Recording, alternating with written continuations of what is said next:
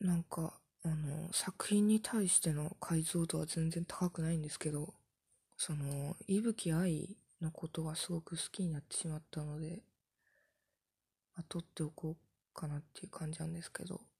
その、私、その好きな人間の、なんか孤独が好きなんですけど、なんかこう、誰にも、こう、触れなくて、でもなんか、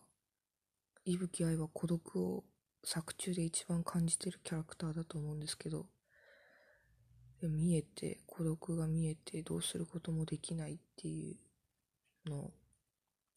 感じがなんかすごい、うん、伊吹愛のこと好きだなって思うんですけど、うん、なんかこう、伊吹愛って信じやすいとか、信じちゃうみたいな感じで言われることが多いんですけど、この人は、なんかどんな人間のことも信じていたいっていうなんか人類に対しての愛があるんだなっていうのを思って、そのガマ氷にされて嬉しかった、なんか信じるっていうことを、なんか誰にでも実践しようとしてるんだなっていう。でもあの事件があって、そのガマ氷の事件があって、伊吹愛ってこれからの人生でその恩師に救われた記憶を思い出すたびに、その恩師が人を殺したっていう記憶も引き出されてしまうっていう、なんかすごい、青池に対して愛ってすごい作中で一番愛が深くて、明るくて柔らかくて温かいですけど、なんか、伊吹愛の傷ついた心に、伊吹愛が一番深い孤独を味わっているように見えて、その心に、なんか寄り添えるものはきっと誰もいないなっていう。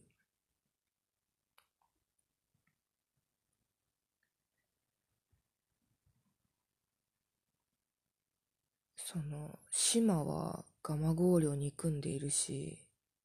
なんか、いい意味でも悪い意味でも、伊吹愛に気づいついてほしくないので、何にもできることがな、なかったなって伊吹には絶対に言わないし、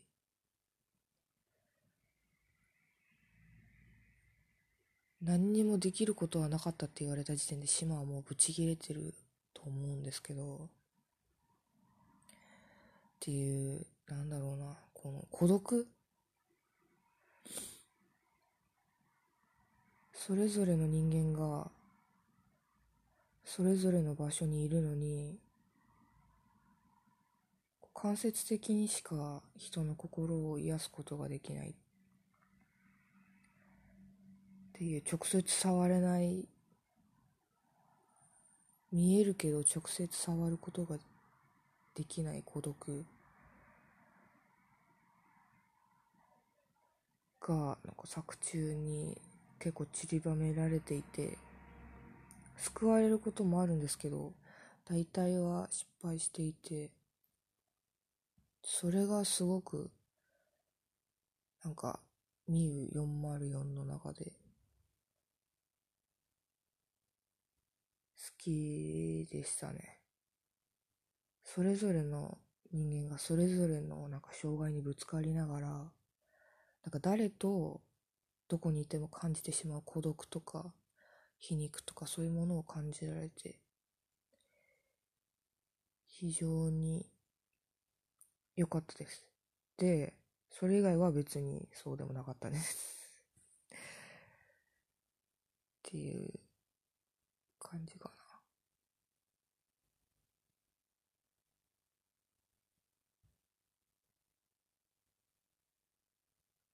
これ私、島は全然わかんなくて、なんかどういう人間なのか全然わかんなかったんですけど、ずっと見ていて。なんかか具体的に島がどういう人間なのかわかんないことこれ好きについて話すって決めてたから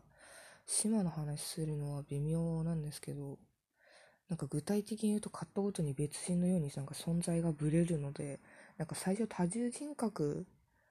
なのかなって思ったけど一人の相棒として描かれてるのでなんかかなり混乱しました脳が。っていうのが。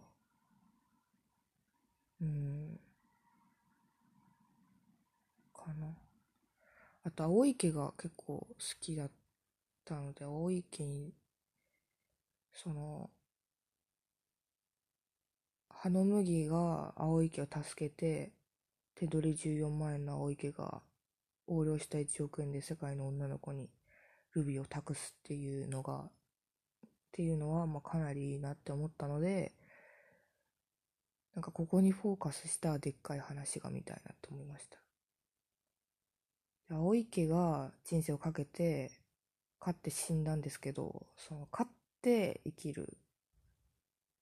最後死なず青池はバスの中で死んでしまうんですけど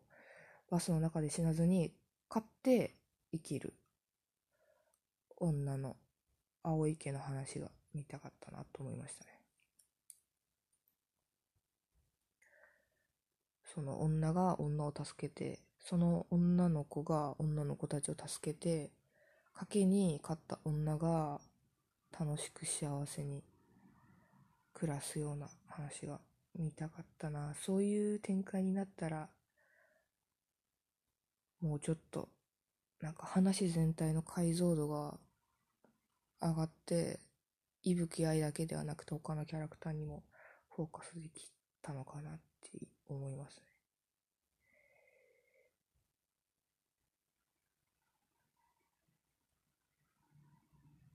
あと操作の気づき。これ悪口になってしまうな大体。悪口がどんどん出てきてしまうので、うん、もうちょっとやめようかなと思います。